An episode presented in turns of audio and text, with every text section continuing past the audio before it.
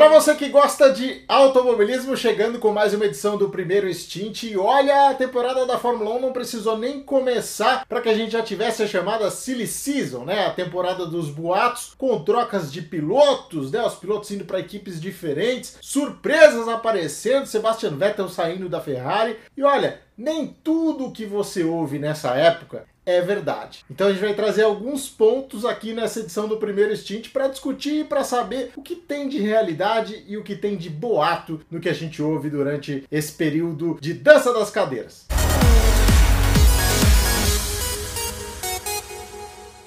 Antes de mais nada, você já sabe, deixe a sua inscrição, é muito importante. Quanto mais fãs de automobilismo a gente consegue trazer para cá, melhor fica o nosso conteúdo, novas ideias, a gente vai trocando aí informações. Então é muito importante que você esteja de forma fixa aqui com a gente, deixando a sua inscrição. Bom, vamos lá. Muita coisa se falou nesse período de troca de pilotos, né? E a gente elegeu cinco itens para discutir aqui com você. O primeiro deles, Carlos Sainz chega para ser segundo piloto na Ferrari.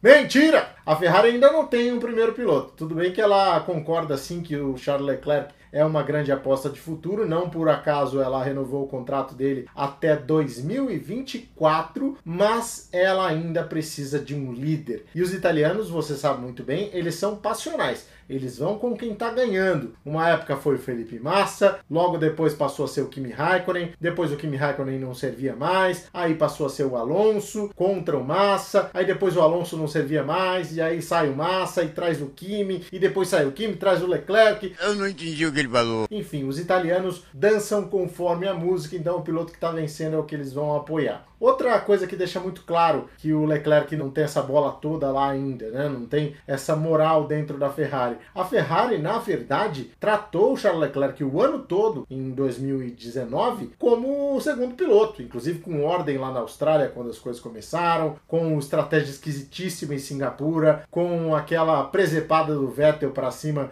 do Leclerc que, olha, eu concordei até na Rússia, né, de não devolver a posição. A equipe priorizou o Vettel o ano inteiro e o que mostra que, apesar de apostarem bastante no Charles Leclerc, eles não o tratam como o primeiro piloto, não. É claro que não vai acontecer o que aconteceu no ano passado. A Ferrari não tem condições, ela historicamente não sabe lidar com dois pilotos dividindo as atenções, né, os dois sendo candidatos ao título. Então isso muda sim, mas eu garanto que se o cara Carlos Sainz chegar andando rápido, chegar cravando o Leclerc, como o Leclerc fez com o Vettel, ele vai ser, sem dúvida alguma, o número um. Outro ponto que pode ser muito favorável ao Carlos Sainz é que ele é um esportista muito mais duro. Se tiver que dar porrada, eu vou dar porrada. Do que o Charles Leclerc. Então ele vai chegar lá na equipe e ele é daquele tipo de cara que vende a mãe e não entrega. Então ele vai botar uma pressão muito grande, ele vai criar um ambiente complicado, na minha visão, e eu acho que o Leclerc não é um cara assim. O Leclerc, pelo que eu tenho de contato na pista, pelo que eu vejo das atitudes dele, é um cara muito mais bom moço, né? Um cara boa praça, um cara que tem bom relacionamento com todo mundo. Apesar das confusões do ano passado, poucas foram causadas por ele, né? Então, poucas foram pelo Leclerc. O Leclerc é um bom moço e bom moço na Fórmula 1 não funciona.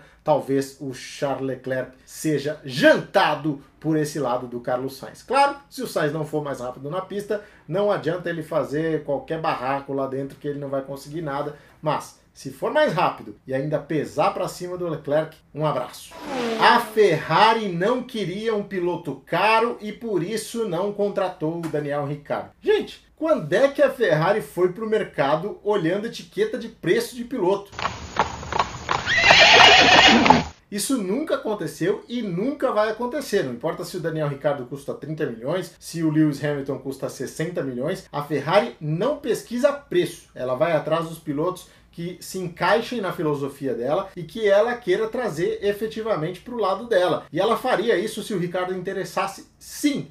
Mas acontece que o Ricardo não interessou. Não interessou em 2018, quando eles tiveram a primeira conversa e não evoluíram e não interessou agora de novo. A Ferrari de fato preferiu o Carlos Sainz. Ela tanto tem possibilidades de investir mais, de contratar pilotos mais caros, que ela está brigando para manter as coisas como são, né? Ou para aumentar aí o teto orçamentário. A Fórmula 1 tenta reduzir o custo para as equipes, né, impondo um teto obrigatório ali. E a Ferrari não concorda. A Ferrari quer continuar gastando os rios de dinheiro, porque ela sabe que o esporte é assim, a marca dela é muito valorizada em função da presença no esporte e ela tem a verba para gastar. Então ela não quer que esse diferencial que ela possui seja restrito. Então, Ferrari pesquisando o preço de jeito nenhum.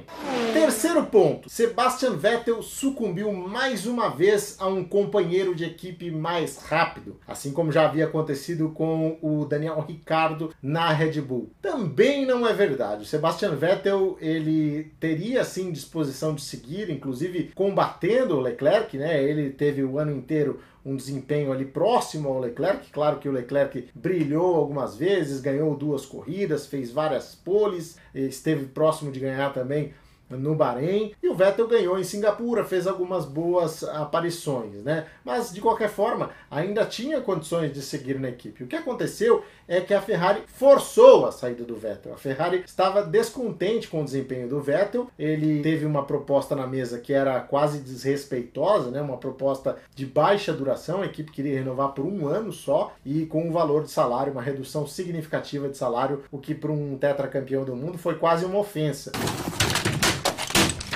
Então Sebastian Vettel decidiu não aceitar, na minha visão, de forma correta, mas eu acho que a questão do Leclerc ter sido mais rápido no ano passado não influenciou em nada. Tenho certeza que o Sebastian Vettel entraria no ano de 2021 ainda mais motivado para seguir enfrentando esse garoto que é uma das grandes revelações dos últimos tempos. Né? Vamos ver como é que os dois comportam agora na sequência desse ano, porque o Vettel em 2019 foi primeiro piloto em 2020 já tem ali as condições mais equilibradas com o Charles Leclerc e vai sair no ano que vem. Então, eles vão transformar o Vettel em segundo piloto esse ano? É uma pergunta a ser respondida.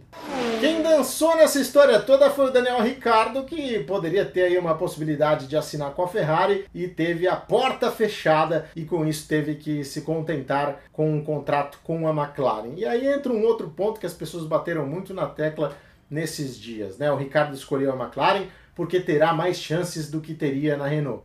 Discordo totalmente. O projeto da Renault nunca foi para ter um carro vencedor em 2019 e 2020. O Ricardo sabia disso. O projeto era para o regulamento novo de 2021. Claro que ele fechou um contrato de curto prazo para poder ter a chance aí de negociar e encontrar lugares melhores, inclusive esse da Ferrari, que ele acabou não conseguindo. Mas o projeto da Renault sempre foi de longo prazo. Esse foi o quarto ano da equipe na Fórmula 1 desde que retornou, né? Então é uma questão de desenvolvimento, não teria graça nenhuma se uma equipe chega na Fórmula 1 e já começa a vencer desse jeito, né? Então a Renault sempre tratou isso de forma muito aberta, nunca prometeu que seria um carro vencedor em 2019, nem em 2020. A questão sempre foi para o ano seguinte, quando as mudanças de regulamento aconteceriam, não vão acontecer mais. O Ricardo, inclusive, escolheu a Renault também pensando no cheque a Renault pagou muito bem o Daniel Ricciardo e a McLaren vai pagar ainda melhor. E outra coisa, não dá para saber se a McLaren vai ser mais rápida que a Renault em 2021. Tudo bem, vai ter o um motor Mercedes, tudo bem, está se reestruturando, terminou à frente da Renault em 2019. Mas quem é que garante isso? A Renault é uma equipe de fábrica com investimentos pesados, com desejo de voltar a ser campeã mundial. Então, eu acho que essa coisa de dizer ah, a McLaren vai ser melhor ali não existe. Ninguém previa a Mercedes do jeito que foi em 2014, 2015, 2016. Ninguém previa a Red Bull como foi a partir de 2010. Então, essa questão de que ah, a equipe vai ser melhor, vamos apostar aqui, não existe. O Ricardo optou sim por um cheque gordo e é realmente a hora de fazer isso, completando 31 anos de idade. Ele, claro, ainda quer vencer, claro, aposta sim que a McLaren possa oferecer isso a ele, mas pesa também o lado profissional e ele garantiu mais um bom pagamento, mais um longo contrato com bastante dinheiro entrando na conta. Quinto e último ponto: a Ferrari errou ao forçar a saída do Sebastian Vettel. Essa foi uma opinião, inclusive, compartilhada pelo Jenson Button, o campeão mundial de Fórmula 1 de 2009 não havia nenhuma condição da Ferrari lidar com Charles Leclerc e Sebastian Vettel por mais algum tempo dentro da equipe. Claro que eles poderiam ter avaliado melhor o decorrer desse ano, como as coisas começariam, mas aí veio a pandemia, né? atrasou o início da temporada, eles não puderam fazer essa avaliação, vinham negociando, o Vettel cobrando aqui, cobrando de lá, e tinha de dar uma resposta, então eles acabaram forçando isso por meio de uma proposta mais baixa para o Vettel, como a gente já falou aqui. Mas não foi um erro, não. A Ferrari está procurando novos ares, né? Vai ter a segunda dupla mais jovem da história aí, né? Desde o Chris Amon e o Jack Hicks. Então, o Charles Leclerc e o Carlos Sainz podem trazer um novo ar para a equipe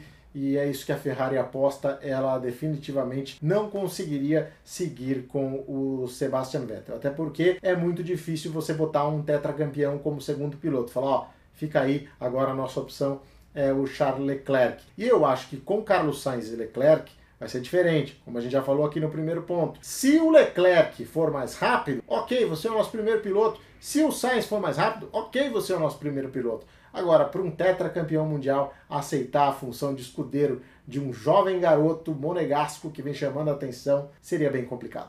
É isso, procurei aqui levantar alguns pontos para reflexão de vocês e colocar a minha opinião, o que eu acompanhei, o que eu vi de verdade em tudo isso e o que pode ser apenas boataria, né? E agora, a gente não tem medo de porrada não! Pode deixar seus comentários aqui, vai na carne, critica, elogia, fale o que você pensa. Vamos abrir a discussão a respeito dessa movimentação no mercado de pilotos da Fórmula 1 e a gente se encontra, claro, aqui no canal todas as semanas. Semana que vem tem vídeo novo. Um abraço.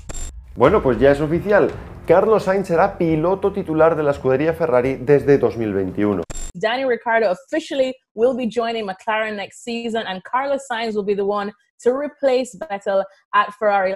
For me, it's madness. It really is. You know, um, a, a four-time world champion. He had a, a tough moment in the season when when Charles was performing really well. Charles Leclerc, 21 ans, nouveau pilote Ferrari cette année, a déjà marqué les esprits au volant du cheval cabré.